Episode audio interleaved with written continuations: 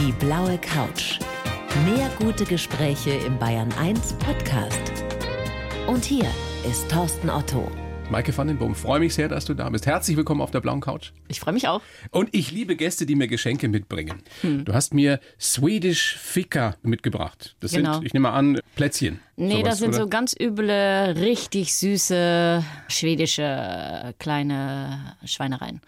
Also Schokoladenboll, Schokoladboll, ähm, wie Schöttboll, Schöttboller, kennen wir alle, Das Schokolade. sind die, die es äh, bei diesem Möbel Äh, ja, mit diesen komischen Farben, genau. Ja. Und dann so eine richtig fiese Prinzessinnen-Torte. Ist das was klein. Typisches für die Adventszeit jetzt oder essen Nee, das- die Schweden das immer? Das ist typisch schwedisch. Also diese zwei Sachen sind typisch schwedisch und was vor allen Dingen typisch ist, ist, was draufsteht, Fika. Fika. Fika. Das sollte man jetzt nicht missverstehen. Aber das machen die Schweden zweimal pro Tag und im Privaten und im, Das ist, du hast es mir ja schon verraten. ja, und im geschäftlichen Kontext. Also im Büro ist einfach ein, ein Muss. Also Ein das Päuschen. kann, ja, aber es ist mehr als das. Also das ist wirklich so eine, da trifft man sich und vor allen Dingen trifft sich da jeder, also der Chef mit dem Angestellten. Also es ist so eine, da kommen die richtig guten Ideen auf den Tisch. Da kommen die Leute und sagen was, die sonst vielleicht ein bisschen stiller sind und so. Das ist, also ich habe mal mit jemandem gesprochen, die sagte, also Swedish Fika, das ist das Geheimnis unseres Erfolges. Ehrlich. Ja. Das ist das, wo viele deutsche Unternehmer oder Chefs sagen würden, komplett überflüssig. Das machen die tatsächlich, aber nur ganz kurz. Also am Anfang zucken sie so und wollen dann den Rotstift ansetzen und dann die Fika streichen. Das ist dann immer eine schlechte Idee, weil dann nämlich ganz viele Mitarbeiter auf einmal fehlen, weil das kannst du nicht machen. Das ist, ähm, das ist Also mehr deutsche als Unternehmer, nur, die jetzt in Schweden sind, von Genau, denen mehr, gerade. ja, ja, deutsche Unternehmen, die in Schweden sind, die denken, das ist natürlich Pillepalle, das kostet nur Geld. Äh, Wir machen das natürlich hier, weißt du, beim großartigen Bayerischen Rundfunk, weil deswegen sind wir so kreativ. Ja, siehst deswegen du, machen eben. wir so unfassbares Programm. eben, siehst Weil du? wir jeden Tag mindestens zweimal Fika machen. Genau. Oder? Machen wir das? Ich glaube schon. Ich Ja. weiß nicht. Ähm, Aber es ist nach wie vor verpönt bei uns in Deutschland. Also ich will nicht sagen verpönt, aber es wird für überflüssig gehalten. Ja, dabei ist das, es gibt auch Forschung dazu, natürlich aus Schweden. Die sagen halt, der, der größte Wissenstransfer in einem Unternehmen, okay, den bekommst du natürlich durch irgendwelche Kurse oder weißt du was, wenn du neu bist, so und so machen wir das. Aber das meiste, der meiste Wissenstransfer, den kriegst du eben während des Kaffeetrinkens. Du strahlst, du siehst aus, als wärst du glücklich. Um jetzt nochmal einen total platten Einstieg zu finden. Du bist jetzt seit knapp anderthalb Jahren in Schweden, lebst in Stockholm. Ja, genau. Hat sich denn dein Rechercheergebnis von damals bewahrheitet, dass man in Schweden glücklicher ist? Das, äh, also ich laufe jetzt natürlich nicht rum wie damals während der Recherche und frage die Leute die ganze Zeit, sag mal, wie glücklich bist du eigentlich auf der Arbeit oder so. Aber die Werte, sag mal, die ich damals gefunden habe, die zu einem glücklichen Leben oder Arbeiten dazugehören, die merke ich sogar jetzt noch intensiver, weil meine Tochter zum Beispiel in die Schule geht. Und dann merkt man erst, wie tief verwurzelt das ist. Das heißt, es trifft auch auf dich nach anderthalb Jahren zu. Es kann ja sein, dass man irgendwie sowas recherchiert für eine journalistische Arbeit und dann feststellt, wenn man da selber lebt, ist es doch nicht so doll, wie ich es mir Das würde vorgestellt habe. natürlich kein Journalist zugeben. Also was für eine Frage. Aber, aber in meinem Fall ist das tatsächlich so. Wie gesagt, ich merke das halt immer intensiver. In kleinen Dingen, den ganzen Tag merkt man das einfach, wenn man da ist. Das Du, ist witzig. du hast ein Buch geschrieben, damals acht Stunden mehr Glück und hast darin erklärt, warum die Menschen in Skandinavien gerade auch bei der Arbeit, wo man ja viel Zeit verbringt, glücklicher sind. Das sind ja nun alles keine Geheimnisse letztendlich, wenn man sich das durchliest. Was sind denn nach wie vor die entscheidenden Punkte, warum die Schweden lieber zur Arbeit gehen? Also in der Allgemeinheit.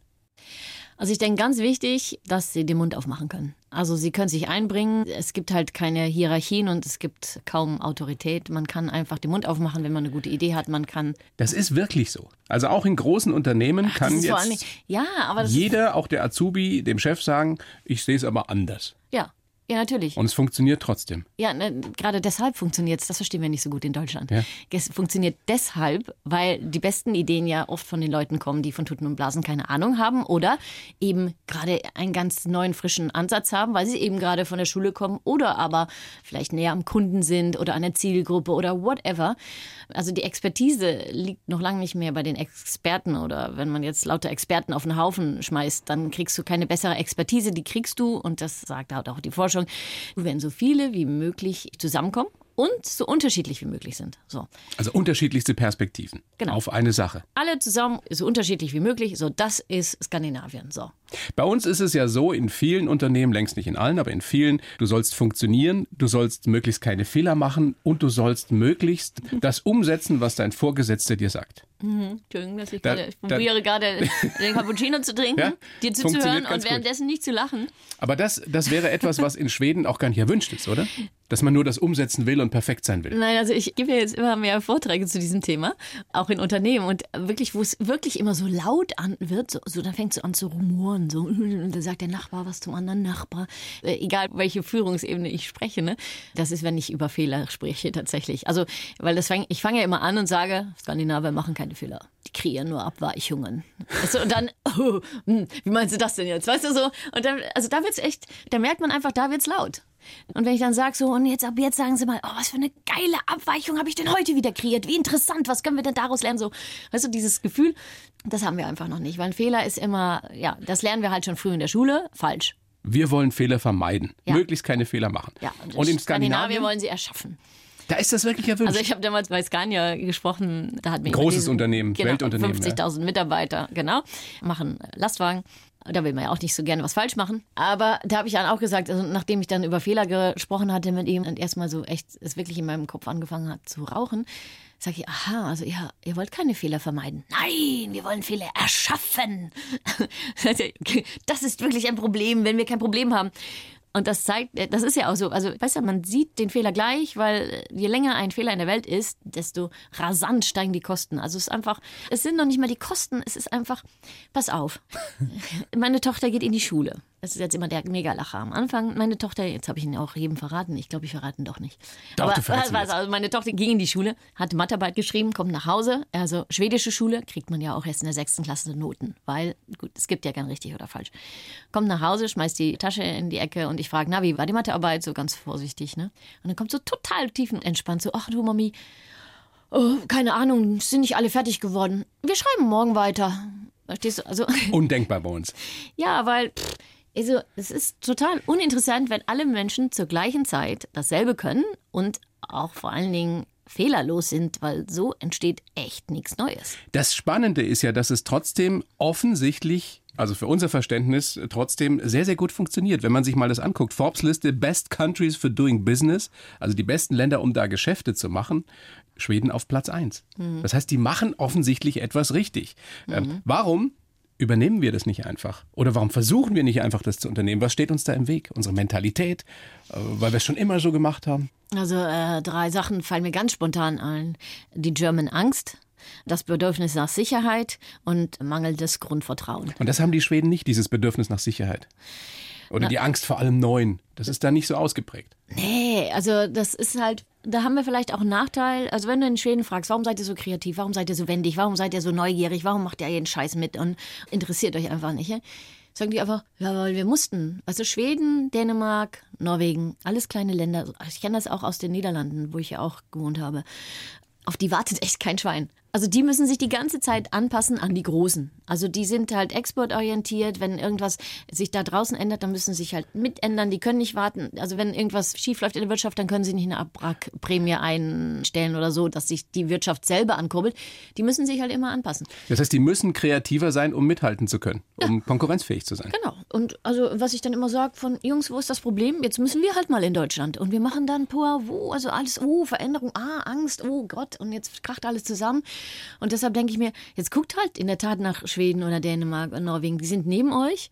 Die machen das seit, naja, man könnte schon sagen, seit der Wikingerzeit, aber auf jeden Fall seit den 60er Jahren wirklich strukturell, dass sie diese Werte auch wirklich lebt. Und es funktioniert prima. Also traut euch einfach mal, die Strukturen loszulassen. Lass uns nochmal zusammenfassen. Also, flache Hierarchien. Jeder darf wirklich was sagen und das heißt wirklich jeder, egal in welcher Position er ist. Ja. Es wird animiert dazu, dass man Fehler macht. Man darf das sogar, man muss das sogar. Und, was ist noch wichtig? Also kooperieren. Also Sachen zusammen machen, nicht jeder sein einziges, sondern dieses aus diesem Silo-Denken rauskommen. Dafür braucht man halt diese Strukturlosigkeit und diese Hierarchielosigkeit, weil jeder wichtig ist und wenn jeder sich wichtig fühlt, will sich auch jeder einbringen. Und das führt dann in der Konsequenz dazu, dass die Menschen zufriedener, glücklicher sind, weil sie lieber in die Arbeit gehen, weil sie sich da mehr wertgeschätzt fühlen. Kann man Ja. das so auf den Punkt bringen? Das kann man so auf den Punkt bringen, ja. So, hast du Hoffnung, dass das bei uns äh, auch mal so kommt? Sind wir schon auf diesem Weg dahin? Was stellst du fest bei Vorträgen, bei Gesprächen mit Unternehmern? Also das Bewusstsein ist da, dass man was verändern sollte. Nee, also man muss einfach, weil die Zukunft ist halt nicht mehr so, wie sie war. Also wir waren halt analog und es hat auch alles gut geklappt. Und das Problem ist ja, dass wir keins hatten. Darum ging es uns ja so gut. Wir müssten uns nicht verändern. Jetzt müssen wir halt. So, und ich merke tatsächlich, dass viele Unternehmen das wollen, wissen nur nicht wie. Und Da wird ähm, viel über Agilität Ach gesprochen. ja, und dann merke ich immer so diese deutschen Reflex. Wir machen das nur, wenn wir es perfekt, also, also wenn ich über Vertrauen rede, dann kommt so, ja, aber ich habe das jetzt mal probiert und dann kannst du der Person nicht vertrauen, denke ich, aber hallo, also wer wird denn da an seinem eigenen Perfektionismus scheitern? Fang doch einfach jeder für sich an, irgendwas einfach mal anders zu machen, sich mal mehr zu trauen, tatsächlich mal sich hinzusetzen und zu denken, das ist kein Fehler, das ist eine Abweichung, das ist interessant, hieraus können wir lernen, so zum Beispiel. Auch diese Überheblichkeit abzulegen, dass ich, ich würde mal sagen, das ist ja auch eine Entlastung für die Führungskräfte zum Beispiel, wenn sie wissen, hey, ich muss es nicht alles alleine machen, ich mache das mit anderen zusammen. Aber sie müssen es aus einer Überzeugung rausmachen und daran scheitert es wahrscheinlich oft, dass man jetzt viel darüber redet und hat ja gehört, man muss es so machen, weil es in Skandinavien so gut funktioniert, aber man ist nicht mit Herz, mit Leidenschaft nee, nee, dabei. man muss das nicht so machen, weil es in Skandinavien so gut funktioniert. In Skandinavien machen sie es einfach vor, wie es in der Zukunft hier aussehen muss, wegen der ganzen digitalen Veränderungen und gesellschaftlichen Veränderungen. Und deshalb müssen wir das machen, nicht weil die Skandinavier das machen. Die sind einfach nur gut zum Hingucken ne? aber, oder abgucken. Aber die, ich meine, die Leute haben sich was erarbeitet, die haben eine Position und so, das gibt ihnen Sicherheit. Jetzt sind wir wieder bei der Angst und der Sicherheit. Die wissen, wie man sich da verhält. Und auch wenn sie inzwischen merken, ich kann nicht mehr alles wissen, Mist, Mist, Mist, Stress, Stress, wollen sie immer noch festhalten. Das ist auch eine Frage der Macht ne? und der Position. Und die Frage ist natürlich, wenn ich nicht mehr der bin, der alles weiß und alles bestimmt und über den alles läuft, wer bin ich dann noch? Ja, und das ist natürlich die Angst, die uns dann so im Nacken sitzt. Was bin ich denn noch? Der Schwede würde sagen, du bist einfach ein ganz wertvoller Teil des Ganzen und wir machen das zusammen. Das ist, glaube ich, der entscheidende Punkt, der Kern des Ganzen, dass wir das hier verstehen müssen und umsetzen müssen, dass wir nur zusammen wirklich in die Zukunft gehen können und nicht jeder gegen den anderen oder gegen die andere. Genau. Und deshalb bin ich auch immer so, ich will jetzt endlich nochmal auf die Schule kommen. Auch das lernt man schon in der Schule. Also Kooperation und soziales Miteinander ist total viel wichtiger, als ob etwas richtig oder falsch ist. Ne? Also ähm, deshalb kriegen die auch erst so spät Noten oder deshalb gehen die alle in eine Klasse, weil Und dann der nochmal, es Unterschied nicht mehr so funktioniert, groß die ist. machen auch Abitur und studieren auch und sind auch irgendwann befähigt, dass sie tolle Jobs haben. Da hat man ja bei uns große Angst davor, wenn es keine Noten mehr gibt, um Gottes Willen, was ist denn dann? Oder dann ist das Abitur nicht mehr vergleichbar. Und so. Ja, Vergleichbarkeit ist sowieso des Glückes Tod. Aber okay, puh, ja, das ist mal so ein großes Thema. Aber welche Sicherheit kriegen wir denn? Wir kriegen die Sicherheit, dass Leute was können, was wir vor 20 Jahren auch schon können mussten, so ungefähr. Was aber in 20 Jahren oder schon in zwei Jahren echt kein Schwein mehr interessiert. Verstehst du dann? Ich finde das eigentlich ganz furchtbar, was wir machen mit den Kindern. Wir stopfen die echt in diese Box rein. Und jetzt, was wir jetzt machen, ist so, hallo, jetzt werd mal agil, ne? So, wenn du auf die Arbeit kommst, aber wir bringen es denen noch nicht bei in der Schule. Du bist ja da sehr engagiert, auch was Bildung betrifft. Es Ja. gibt ein, ein großes europäisches Projekt, von dem du Teil bist. Ja, was, ist, was ist euer Ziel da? Was wollt ihr da machen?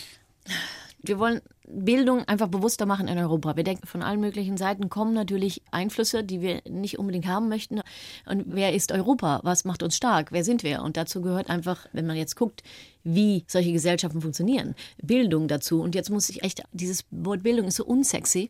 Also ich meine da nicht dieser Gedanke aus Deutschland, dass man dann Schiller rezitieren kann, dass das Bildung ist. Ne? Bildung, also wie man das in Skandinavien sieht, ist Volksbildning. Und das heißt, dass Menschen zu eigenständigen Personen wachsen können, sich entwickeln können, ihr Potenzial entfalten können, damit sie einen Beitrag zur Gemeinschaft leisten können. Genau, das ist der Gedanke von Bildung. Und das ist genau das, was ich ja auch in der Tat in der Schule sehe im Norden. Und was wir jetzt in den Unternehmen sehen. Also eigenständige, vielfältige Personen, die sich selbstbewusst sind und den Mund aufmachen, machen zusammen, ergänzen sie sich zu etwas fantastisch Neuem. Verstehst weil du? sie zufrieden sind, weil sie im besten Falle auch in der Arbeit glücklich sind. Ja, da ist es, Oder in der das, Schule. das mit dem Glück, das ist natürlich eine Sache an sich. Also Leute, die sie selber sein können, wenn du die Freiheit hast, du selber zu sein, bist du glücklicher, aber auch der Zusammenhalt. Wir sind gehirntechnisch auch dazu prädestiniert, um zu kooperieren. Dann geht's da oben echt ab und dann fühlen wir uns gut. Also das wollen wir. Und wenn wir dann glücklich sind, und das ist vielleicht auch der Vorteil von Skandinavien, Dadurch sind wir glücklicher und Menschen, die glücklicher sind, sind minimal um 20 Prozent produktiver. Es gibt Studien, die sagen um 31 Prozent, verkaufen um 37 Prozent mehr und so weiter. Aber wir wollen dann doch das irgendwie nicht wahrhaben und sagen dann, dann kann ich immer die ganzen Mitarbeiter pampern oder so. Verstehst du? Darum geht es eigentlich gar nicht. Also du musst sie nicht unbedingt pampern, verstehst ja, du? weil das bei uns eben noch als nicht notwendiges Übel gesehen wird. Ja. Also das ist ganz nett, wenn es den Mitarbeitern gut geht, aber letztendlich in vielen Unternehmen ist es nicht entscheidend, sondern entscheidend ist ja, was hinten rauskommt. Dass die aber mehr leisten, wenn es ihnen besser geht, ich glaube, da verstehen es viele noch nicht. Ja. Aber da müssen wir noch hinkommen. Hm. Maike, und hm. du sorgst dafür. Ich äh, habe einen Lebenslauf für dich geschrieben, den werde ich dir jetzt rüberreichen. Ach so, den vorlesen? Und den, müsst, den müsstest du vorlesen, den dürftest du vorlesen. Ach so, den richtigen? Den richtigen, ja. Du guckst gerade so kritisch drauf. Nee, weil ich das A ausgebessert habe in Maike. Ich heiße Maike van der Wum und kenne das Geheimnis des Glücks. Seit Jahren bin ich auf einer Mission. Deutschland soll glücklicher werden. Genau. Also sage ich jetzt. In meiner Wahlheimat Schweden habe ich gesehen, wie wichtig eine gute Balance zwischen Privat- und Berufsleben ist und warum die Leute dort gerade auch bei der Arbeit glücklicher sind. Geprägt haben mich meine weltoffenen Eltern, mein Sprung in die Selbstständigkeit und meine Begegnung mit Menschen aus anderen Kulturen und mit anderen Mentalitäten. Ein Traum für die Zukunft habe ich nicht. Ich möchte einfach andere mit meinen Büchern, Ideen und Vorträgen inspirieren. Hm? Kann man so stehen lassen. Könntest du so unterschreiben? Kann ich unterschreiben. Hervorragend. Hm? Dann schauen wir doch mal, wie du so geworden bist, wie du heute bist und was du alles schon getrieben hast. Geboren bist du in Heidelberg? Genau. Am 30.11.71? Genau. Gerade Geburtstag gehabt. Alles Gute nachträglich. Dankeschön. Der Papa Hamburger, die Mama aus den Niederlanden. Das ist eine wilde Mischung von Mentalitäten, oder? Ach ja, die nordische, protestantisch orientiert, ja, geht so. Aber ich stelle mir so vor, so die, die lässige Mama und dann der, der, der hanseatisch zurückhaltende Vater. Ja, das stimmt schon. Das ist wohl wahr. Meine Mutter redet ziemlich viel. Woher muss das haben? Ja, genau. Was hast, ja, das ist ja positiv für jemand, der auf der Bühne steht und der in Talkshows geht. Ich meine, Radio wäre auch ziemlich langweilig, wenn ich nicht reden würde. So, okay. Das stimmt. Was haben die dir mitgegeben fürs Leben? Das, das Wichtigste. Äh, die, also, es ist witzig, mein Vater ist gerade 80 geworden, ich habe gerade eine Rede für ihn geschrieben, so ein Gedicht und so. Tatsächlich, die schietern alle aus demselben Loch. Also auf Bayerisch. Auf Bayerisch weiß ich nicht. Wie kann man es auf Bayerisch sagen, die schietern alle aus demselben Loch? Das klingt dann sehr ordinär. Also man ne? versteht das, glaube ich, auch hier. Also jeder. Jeder ist gleich. Jeder ist gleich letztendlich, weil er, ja. Genau, alle aufs Klo müssen. So. Wie kann man das auf Bayerisch übersetzen? Hat jemand eine Idee in der Regie? Manuela, meine fantastische Redakteurin. Nein. Nein. Gut. Na also. gut, wie auch immer. Dann hatte ich übrigens eine wunderbare Großmutter, die immer gesagt hat, niedrig ist Altertmiss, nicht geschossen ist immer daneben. Das heißt, wenn du die zwei kombinierst, dann äh, ist dir eigentlich alles egal. Aber das ist ja nicht so bei dir. Nein, aber dann traust du dich halt Sachen. Weil erstens hast du keine Angst vor Autoritäten und zweitens weißt du, wenn du es einfach nicht probierst, dann hast du immer verloren. Verstehst du? Also, also du warst schon immer ein wildes Mädchen. Das klingt jetzt aber irgendwie anders. Warum? Aber ich war schon immer viel unterwegs, ja. Mit Mut zum Widerspruch? Ja, genau. Ja, das stimmt wohl. Hm? Eine eigene Meinung? Ja, ich habe schon ziemlich viel draußen vom Klassenzimmer gestanden. Das und in der wohl. Klasse warst du der Klassenclown? Ja, da habe ich ein bisschen viel geredet, genau. Hm? Das, Mal so richtig? Aber das ist ja, das finde ich auch wieder, so, das ist ja so ein schönes Beispiel. Ne? In Deutschland bin ich dann rausgeschmissen worden vor die Tür, weil ich zu viel geredet habe. Jetzt verdiene ich mein Geld damit. Also es ist halt immer so die Frage, was eine Schwäche ist aber und was eine Stärke erst hinterher, wofür es gut war. Ja, genau. Bist du mal so richtig auf die Nase gefallen mit deiner Art, die ja schon sehr, sehr nach vorne ist, sehr offensiv ist? Oh ja, also regelmäßig. Weißt du wo? In Schweden jetzt. Weil? Weil, naja, also die Schweden, die sind sehr offen und du kannst natürlich jeder sagen, was er will, aber bitte mit Perwoll, ne? Also schön Weichspüler drüber. Und äh, da übe ich mich noch. Also ich finde das nämlich toll. Ist nicht diplomatisch ich, genug. Ja, ich bin nicht diplomatisch. Also ich finde das toll, wie die das hinkriegen. Also manchmal, wenn ich, wenn ich da so meinen Freund höre, wie der das dann so, wie das dann mit seinen Kindern bespricht und so. Und bei mir ist dann immer, ey, jetzt Schluss im Kasten. Ne? Und dann denke ich ja, oh, bewundernswert. Das heißt, in Schweden ist es so, die sagen zwar, was sie meinen und es darf auch jeder, aber es muss immer diplomatisch verpackt sein. Also, also in freundlichen Worten. Das ist genau. ja eigentlich was sehr, sehr Schönes, hm? wenn man klare Aussagen trifft, aber die trotzdem noch so verpackt, dass der andere sich nicht beleidigt fühlt oder verletzt fühlt. ja, toll. genau. Also man überlegt sich immer gut, wie man etwas sagt. Ähm Und da bist du noch bei der Arbeit? Da, äh, ich arbeite dran, ja.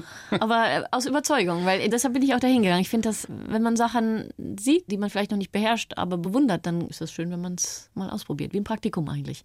Hm? Du hast, ich glaube, bei unserem letzten Gespräch hast du gesagt, ich habe meine Kindheit ähm, viel auf dem Wasser verbracht. Mhm, das stimmt. Da haben wir gar nicht ausführlich drüber gesprochen. Das stimmt. Das heißt, ihr wart ständig auf dem Boot in Äh, den ja, Ferien? meine oder? Eltern hatten ein Segelboot. Ähm, also irgendwann hat mein Vater das gebaut, aber davor auch schon viel gesegelt. Wir hatten immer ein Mietboot in Holland. Das heißt, wir sind immer 800 Kilometer jedes Wochenende hin und zurück zum Segeln. Genau, also passionierte Segler. Ich war passioniert, hing ich immer über der Reling. Deshalb war das nicht. Also als ich 16 war, habe ich dann gleich. Seekrank geworden immer, ja. Ja, ja. Als ich 16 war, habe ich dann gleich so meinen gesagt, ich fahre jetzt woanders hin. Aber ich Genau. spreche sprech das deshalb auch an, weil auf dem Wasser hat man ja diesen, diesen Blick in die Weite, in die Ferne. Das stimmt. Immer ungefähr den Kurs halten und sich nicht von jeder Welle aus dem Konzept bringen lassen. Aber wie hat, wie hat dich das äh, geprägt, inspiriert? Also wolltest du immer, immer weit raus, das große Ganze sehen, weil wirklich was verändern, dich nicht einschränken lassen? Ja, also was du jetzt sagst, das stimmt alles. Ich habe das nicht so bewusst gemacht, wie du das jetzt sagst. Aber wenn schon was verändern, dann wirklich. Ich denke immer noch an mein erstes Buch, das ja ein Bestseller wurde, wo die Leute immer sagen, das wurde dann auch ein Bestseller, Maike. Ich so, ja klar wurde es ein Bestseller, das sollte es ja auch werden. Ne? Und Da hast Leute- du die glücklichsten Länder der Erde bereist. Genau, die 13 glücklichsten Länder. Aber ganz einfach, warum sage ich das? Weil ich sagte, ich fahre doch nicht durch die Welt und ich möchte echt was verändern und dann liest es keiner. Also das ist ja total sinnbefreit, verstehst du? Also wenn schon, denn schon. Woher kommt dieses Urvertrauen bei dir, dieses Selbstbewusstsein auch? Das klappt schon. Ich krieg das schon hin und zwar richtig. Ja, das ist eine sehr gute Frage. Ich bin ja richtig gut in Arschbomben machen. Es ist so eine gewisse Grundnaivität, würde ich sagen. Vielleicht auch. Nicht zu viel nachdenken oder so, ne? Ich meine, du hast ja auch mal Äh. eine ganz andere Zeit erlebt. Du warst ja auch nicht immer selbstständig. Nee, nee, das stimmt. Genau, ich habe ganz normale Jobs gemacht. Tatsächlich in den Niederlanden auch oft gewechselt, wie man das so macht in diesen Ländern. Managementjobs gemacht. Genau. Du warst auch mal Vorzimmerdame an der Uni. Vorzimmerdame, weil das war meine deutsche Erfahrung, in der Tat tatsächlich. Wenn man sich scheiden lässt und der Mann ist dann flöten, dann als 100 Das war nach deiner Scheidung, ja. Genau, 100 Alleinerziehende blieb dann tatsächlich das Vorzimmer übrig für mich halbtags. Und ich kann aus allem was Positives machen. Und diese Erfahrung war unglaublich wichtig, weil ohne diese Erfahrung wäre ich jetzt irgendwie wieder in einen Managementjob gekommen. Dann wäre das eine gute Komfortzone gewesen. Aber die war so daneben für mich jetzt, diese Position, weil sie mir einfach nicht entsprach. Gut, war auch unter anderem meine eigene Schuld, dass ich die angenommen hatte, dass ich da raus musste. Aber ich habe auch gemerkt, naja, also wenn man tatsächlich nicht mit Respekt behandelt wird, dann kann einem die gesamte Motivation flöten gehen. Und zwar bei hochmotivierten, eigenenergischen Menschen wie mir. Das heißt, du hast damals beschlossen, ich will möglichst auch keinen Chef mehr haben, sondern ich mache mich selbstständig. Du hast dich komplett neu erfunden. Bist Rednerin geworden. Das stimmt so. Mhm, genau. Hast eine sehr, sehr teure Ausbildung gemacht auch.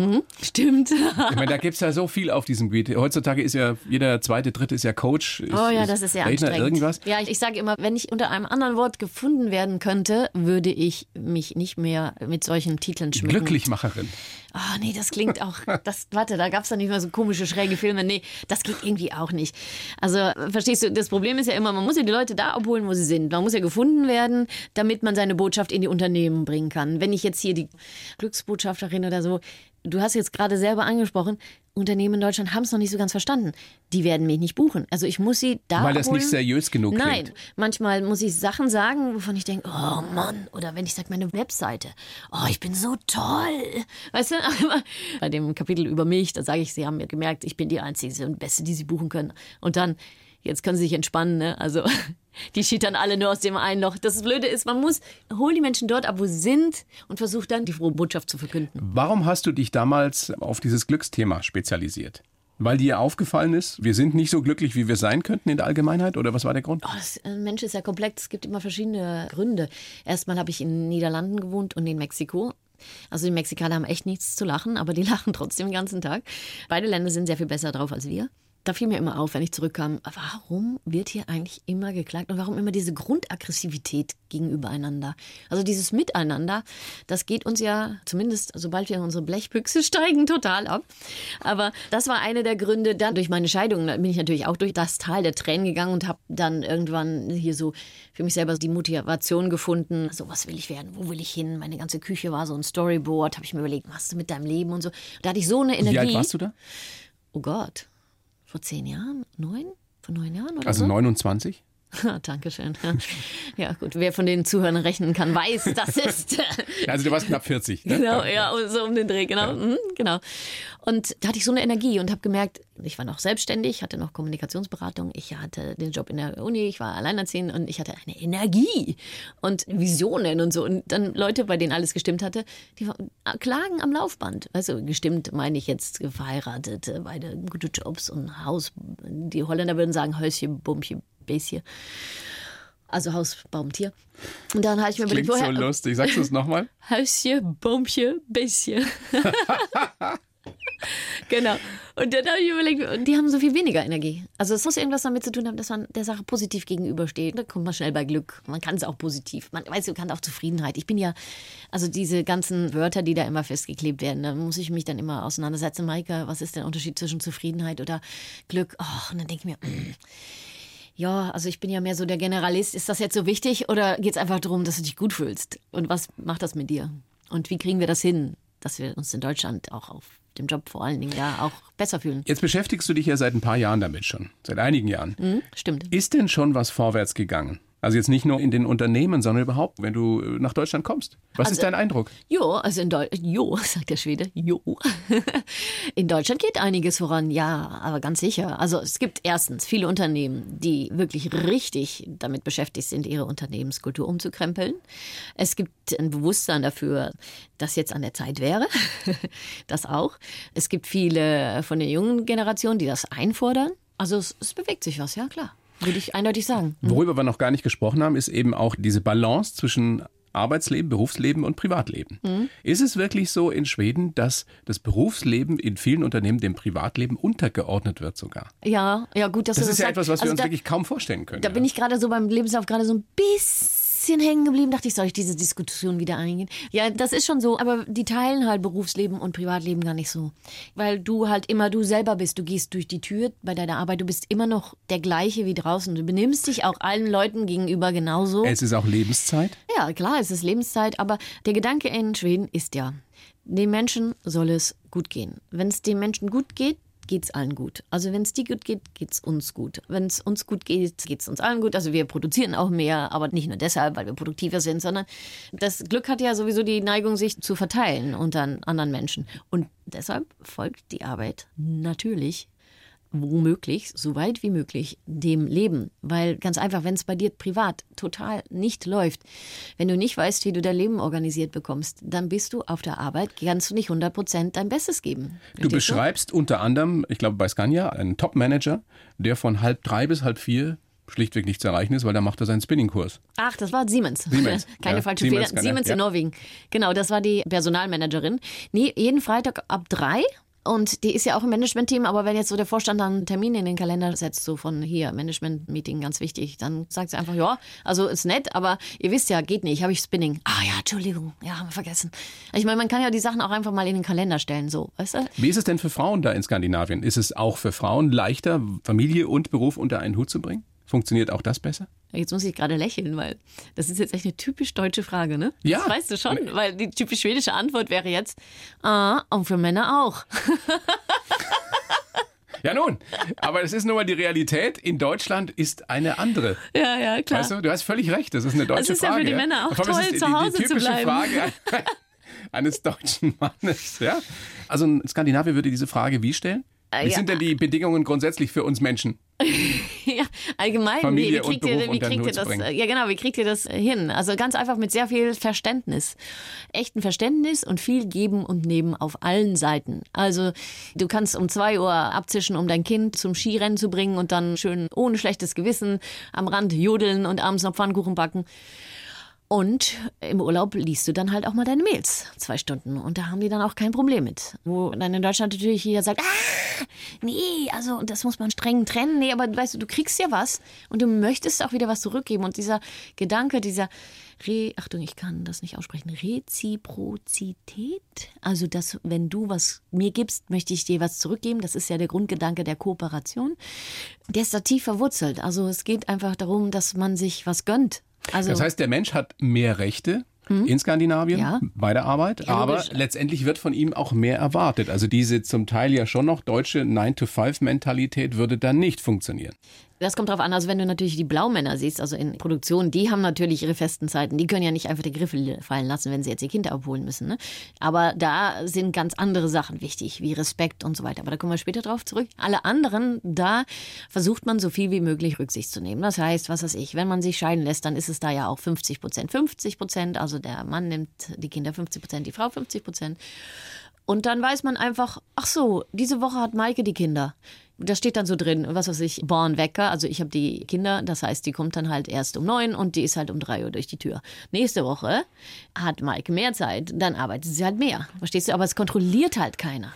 Und es meckert auch keiner und es guckt vor allen Dingen keiner schief auf die Uhr oder so oder sagt, wie sagt man, wenn man dann in Deutschland zu spät zur Arbeit kommt oder so? Mit Mittag oder so? Mahlzeit? Mahlzeit. Mahlzeit oder so, wenn jemand um 10 Uhr kommt, auch solche Scherze. Also das macht man halt auch nicht. Es ist halt auch unter Jetzt- Kollegen ganz Aber okay. jetzt mal, jetzt mal wirklich unter uns zwei Betschwestern hier Und dem Rest. und dem Rest Maike. Ich kann mir nicht vorstellen, dass jetzt in Skandinavien oder auch in Schweden alles besser ist. Also ich glaube, dass das etwas ist, wo wir wirklich viel lernen können, aber es muss doch auch Nachteile haben, oder? Da zu leben und da zu arbeiten. Ja, es, Das also kann ja es nicht gibt, das Paradies sein. Ja, es- Also ich finde es nah dran, aber es gibt zwei Sachen, die natürlich für Schweden auch schwierig sind, eine Herausforderung sind. Erstens, wenn immer alle mitmachen dürfen und alle mitdiskutieren dürfen und jede Meinung wichtig ist, du kannst dir schon vorstellen, das dauert. Ne? Also das ist den Schweden selber auch sehr lästig, dass wirklich alle gehört werden müssen und man wirklich immer nach dem Konsens sucht. Aber irgendwann muss doch mal einer entscheiden. Oder eine. Ja, so oft äh, merkt ein Deutscher, der im Team ist, nicht, wann die Entscheidung gefallen ist. Auf einmal gehen alle raus und keiner weiß. Und er weiß nicht was, wer, was jetzt entsch entschieden wurde. Das passiert ganz oft. Ehrlich? Ja, aber natürlich, es gibt natürlich am Ende jemanden, der äh, was entscheidet oder einfach, weil er jemanden, der, der Faden reißt. Aber letztendlich, trotzdem, sagen sie, ist es trotzdem für sie das bessere Modell, weil was ist, wenn jeder um Tisch war und jeder was sagen durfte, dann hat sich jeder wichtig gefühlt und jeder weiß, wo er hingeht und jeder weiß, was das Ziel ist und dann kannst du die Kontrolle loslassen, weil das mögen die nicht. Was sehr viel mit Respekt und Wertschätzung zu tun hat. Ja, natürlich. Klar, die sind ja nicht auch, doof. Auch das Also, motiviert ja wieder. Die ganzen Leute, die ihr angenommen habt in Deutschland, also entweder ihr seid dumm, weil ihr die angenommen habt, oder ihr habt echt Leute angenommen, die ja ein Potenzial haben. Und das vergessen wir ja. Also wir, wir, wir nutzen ja das Potenzial der Menschen gar nicht, wenn wir die immer in irgendwelche Kästchen stecken und, und sie nicht zu Wort kommen lassen. Vielleicht haben die die bahnbrechende Idee, die wir brauchen, verstehst du? Jeder Mensch kann sich ja entwickeln. Verstehst du? Und das ist so ein bisschen, was uns, glaube ich, in Deutschland fehlt. Was stellst du denn fest, wenn du jetzt mit Chefs, mit CEOs, mit Leuten in Managementpositionen darüber sprichst? Wahrscheinlich wird ja keiner widersprechen. Aber hast du das Gefühl, die setzen dann auch wirklich um? Also, was ich vor allen Dingen ja oft mache, ist, ich gebe Impulse und mache Mut. Das ist, was ich in Vorträgen bringe. Und ich merke einfach, dass die Leute erstmal auch ziemlich still sind und dass da viel im, im Kopf arbeitet. Weil ich erkläre es immer so, alles, was wir denken, was normal ist und was so sein müsste, dass wenn du genau das Gegenteil davon denkst, dann bist du in Skandinavien. Also wenn du alles, was du tust, einfach mal andersrum denkst und andersrum machen würdest, dann wärst du auch der Zukunft schon sehr viel näher. Und diesen Gedanken, das merkt man schon, dass das macht was mit den Leuten. Die fangen an nachzudenken und ich bin mir sicher, dass vor allen Dingen, was denen sehr gut gefällt, ist, und das merkt man schon in den Vorträgen dann, weil ich dann oft unterbrochen werde, ist ähm, die Frage nach dem Warum. In Skandinavien, das, das sage ich immer, in Skandinavien sind immer auf dem geistigen Niveau eines Dreijährigen. Das heißt, die- es wird alles hinterfragt. alles. Also wirklich. Also du kannst nicht einfach irgendwas sagen oder irgendeine Regel aufstellen oder warum, hier, kannst du mal das Formular ausfüllen? Warum? Was willst du damit erreichen? Ähm, oder so. Also verstehst du, es wird die ganze Zeit gefragt. Also es wird gefragt, es wird hinterfragt, deine Beschlüsse werden in Frage gestellt.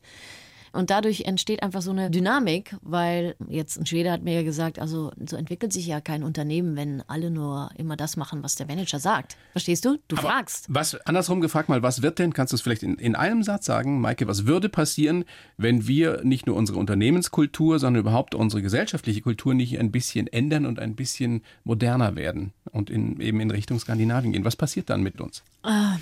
Ich denke, wir verlieren den Anschluss. Also äh, das sieht man ja jetzt schon, äh, dass viele Unternehmen rudern und denken, oh Gott, jetzt machen wir die Hälfte des Unternehmens auf Agil, die andere geht äh, in Linienfunktion weiter, Linienorganisation weiter und dann fangen die an, sich irgendwie zu zerfleischen, weil die einen kriegen natürlich mehr Freiheiten als die anderen. Das funktioniert nicht miteinander. So verstehst du, wir müssen einfach, weil es ist zu langsam. Wir können nicht warten, bis, bis wir diese ganze Entschlussschleife oder bis eine Abteilung die Grenze überschritten hat und dann mal mit der anderen redet oder so so, es ist einfach zu arg strukturiert bei uns. Es ist einfach zu fest. Um mit den Veränderungen, die jetzt sind, es ist ja jetzt nicht mehr so, dass es so langsam. Ich habe das mal irgendwo gelesen, wo war das? Heute war der langsamste Tag. Es wird ja immer schneller sein und die Entwicklungen sind ja gar nicht mehr voraussehbar. Und das ist nicht, dass ich sage, oh, das ist so toll, aber ich sehe schon mehr die positiven Seiten davon. Aber das heißt, wir müssen selber auch, und jetzt müssen wir, ich möchte nicht agil sagen, weil agil mag ich nicht. Also wir müssen einfach ein bisschen flexibler sein und strukturierter, ein bisschen chaotischer, ein bisschen naiver, ein bisschen einfach mal machen, Arschbombe, scheiß drauf. Weißt du, und die Skandinavier sagen ja erst machen, dann entschuldigen, erst anfangen, dann verbessern, erst probieren, dann kritisieren. So, verstehst bist du? du? Ganz ehrlich, bist du optimistisch, was das betrifft hier bei uns in Deutschland?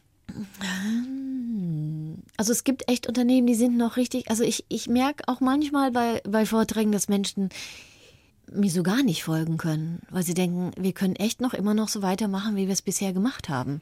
Und das macht mir schon ein bisschen Angst. Wie ist das mit den Menschen, mit den ganz normalen Mitarbeiterinnen und Mitarbeitern? Um die geht es ja letztendlich. Das, wir, wir alle sind ja die Gesellschaft, wir sind ja die Unternehmen. Mm, ja, also. Können die dir folgen? Es gibt immer sagen wir mal, es gibt immer sowieso 10 Prozent, die das total bescheuert finden. Dann gibt es, äh, was weiß ich, 60 Prozent leuchtende Augen und der Rest von, Uah.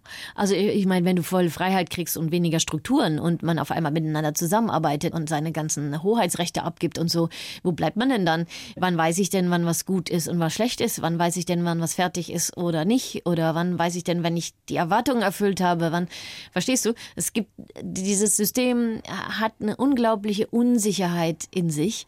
Und wir tun uns da so schwer mit in Deutschland, anstatt dass wir natürlich die Freiheit sehen, uns zu entwickeln, haben wir immer noch die Angst, dass wir was falsch machen. Verstehst du? Und das deshalb wieder ich würde jetzt nicht sagen, schafft die Noten ab, aber verstehst du, dieses hört auf, in richtig oder falsch zu denken, fangt an, in Entwicklungspotenzial zu denken, in Lernen.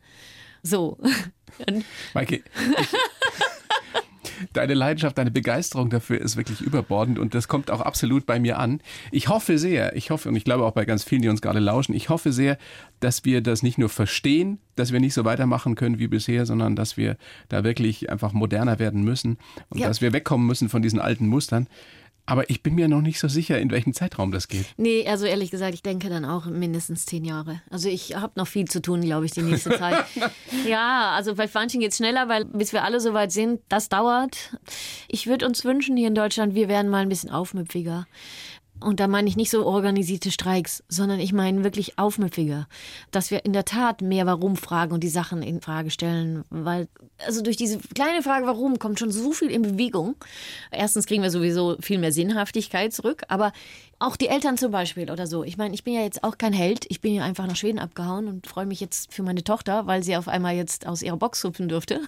Weißt du, da bist du im Elternabend, da kriegst du dann zu hören so von, ähm, so liebe Eltern, jetzt nehmt auch die Noten mal nicht so ernst. Ja, Die Kinder sind drei bis sechs Jahre noch maximal in der Schule. Aber dann, 70 Jahre haben die noch zu leben. Setzt euch hin mit euren Kindern. Überlegt euch, was wollt ihr sein? Welchen Beitrag wollt ihr leisten? Yes, denke ich. Das wird in der Schule erzählt. Yes! So einen Elternabend mag ich. An, an viele, an viele, nicht, nicht unbedingt an die Lehrerinnen und Lehrer, aber an viele äh, Oberstudiendirektoren und Rektoren und sonst was da draußen. Hört die frohe Botschaft. Ja, ja hört Darum die frohe geht's. Botschaft. Natürlich, es gibt hier auch tolle Lehrer und tolle Schulen, aber insgesamt, ich weiß um den die, Unterschied, den sie, du ansprichst. Ja, sie sind im System fest. Das verstehe ich, aber keiner rüttelt auch dran. Also ich meine, wenn man dieses Bewusstsein von Freiheit hat, dann weiß man einfach so, äh, wir sind alle in der Box, aber hey, man kann die dehnen, man kann dagegen bopsen, man kann, man kann sie strecken, recken, kaputt machen, anzünden, was weiß ich. nee, anzünden vielleicht nicht. Nee, anzünden nicht. Aber nochmal, und das halten wir jetzt ganz zum Schluss fest, es funktioniert ja auch. Es ist ja nicht nur so, dass die Schweden oder die Skandinavier gefühlt glücklicher, zufriedener sind, sei es in der Schule, sei es im Arbeitsleben, sondern auf Platz 1 der Forbes-Liste der Länder, in denen man Geschäfte machen kann. Ja, sie sind alle drei ganz vorne mit dabei, auch beim Innovationsanzeiger, äh, den europäischen. Äh, sie, sie, sind einfach dafür, dass sie so klein sind, wirklich extremst erfolgreich. Und das, das gibt uns ja, also ich würde einfach Ich Mir mir macht schon- das Hoffnung, Maike. Mir Mir- macht das Hoffnung. Kommt einfach vorbei in Stockholm, würde ich sagen. Ich habe mir schon überlegt, hier, wir arbeiten, arbeiten gerade Seminarkonzepte, Studienreisen, dass, dass ich dass mir überlegt habe, also okay, was, ihr könnt alle nach Silicon Valley reisen, aber was wollt ihr da? Das ist eine Blase, dann ist es auch noch eine männlich dominierte, einfach komische, irreale Welt. Komm doch einfach in eine Stadt die normal pulsiert, wo normale Unternehmen mit normalen Menschen sind, mit normalen Problemen und schaut euch das bei uns an. Meine Damen und Herren, die Botschafterin Stockholms, Maike van den Boom. herzlich eingeladen. Vielen herzlichen Dank für das Gespräch, Maike. Wünsche dir alles Gute. Äh, äh, bleib so, wie du bist. Kannst ja eh nicht anders. Ja. mach, mach uns glücklicher, wenn dir das gelingt. Kriegst einen Orden. Und bis zum nächsten Mal. Vielen herzlichen Dank, Maike Ja, van den danke Boom. auch. Dankeschön. Die blaue Couch, der Bayern 1 Talk als Podcast. Natürlich auch im Radio. Montag bis Donnerstag ab 19 Uhr.